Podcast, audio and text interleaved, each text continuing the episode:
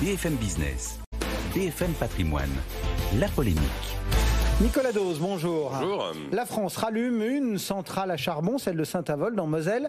Euh, c'est un signe bien concret de nos difficultés à produire de l'électricité. Exactement, un signe bien concret. Oh, euh, C'est quand même une aberration écologique. Il n'y a pas un kilowattheure plus carboné que celui qui, fait- qui est produit avec du charbon. Une centrale, à charbon euh, émet 80% de CO2 en plus comparé à une centrale à gaz. Euh, mais là, vous connaissez l'histoire du conflit entre la fin du monde et la fin du mois. Bah là, c'est le conflit entre la fin du monde et la fin de la journée. À 18h, 20h, il faut lui livrer du courant et on a eu des températures particulièrement douces au début de l'automne. Si on a vu, comme aujourd'hui, des températures correspondant au normal de saison, Saint-Avold tournerait probablement déjà depuis trois semaines, un mois.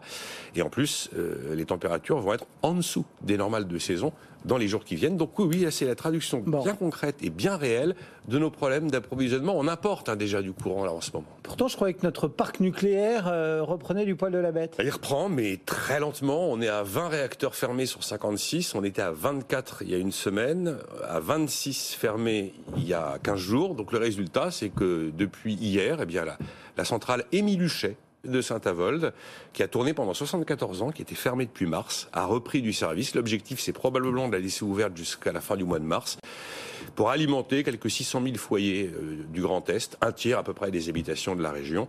Pour ça, il va falloir brûler 500 000 tonnes de charbon. On a encore une centrale à charbon qui n'est pas fermée. La fermeture est prévue au, au- au mieux en 2024, peut-être 2026. C'est la centrale de Cordemais qui est en Loire-Atlantique.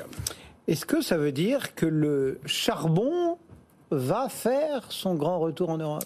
Je pense pas qu'il va faire son grand retour. Il est clair que là, on va, on va brûler du lignite très massivement en 2022, surtout notamment en Allemagne. Mais après, l'enjeu européen, c'est bien sûr d'aller vers une électricité de plus en plus décarbonée.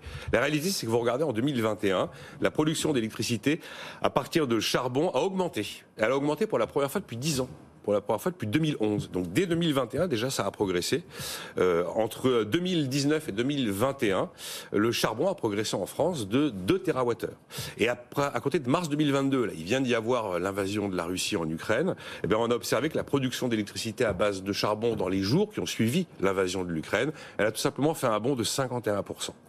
Euh, Deuxième élément, c'est que le charbon, il coûte cher malgré tout. On est à 250 dollars la tonne aujourd'hui, et euh, les choses ne se sont pas améliorées depuis qu'est entré en vigueur l'embargo européen sur euh, le charbon russe.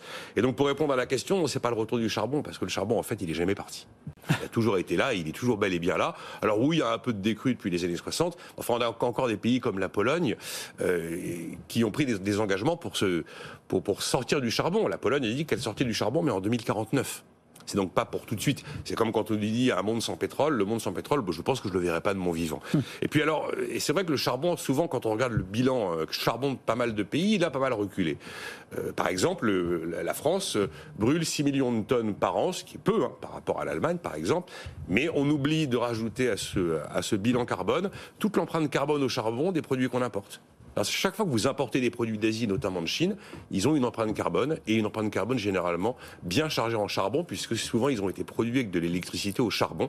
Ce qui veut dire que là, nos 6 millions de tonnes de charbon brûlé en France tous les ans, si on ajoute l'empreinte carbone des produits importés, on est plutôt à 70 millions.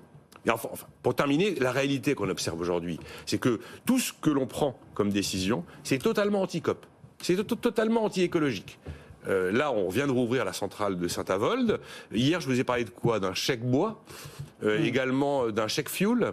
Euh, il y a aussi une ristourne de carburant. Ce sont que des actes qui vont contrairement, à, enfin, qui vont à l'encontre des questions climatiques. Ça veut dire que dans l'urgence, aujourd'hui, la réalité, c'est que la solution, elle est dans la pollution. Et comme à chaque fois, je vous renvoie euh, sur ce Ah oui, ce c'est petit vrai, oui. appli euh, ou ce petit site hein, qui s'appelle Electricity Maps que vous pouvez trouver très facilement et qui vous permet comme ça de suivre euh, quasiment en temps réel la production d'électricité, la consommation. Et ben en ce moment 721 grammes d'émissions en Allemagne alors que la France n'en émet que 163% euh, 163 grammes pardon. Et euh, je ne vous apprendrai rien en disant que le charbon euh, est le plus utilisé ce matin en Allemagne.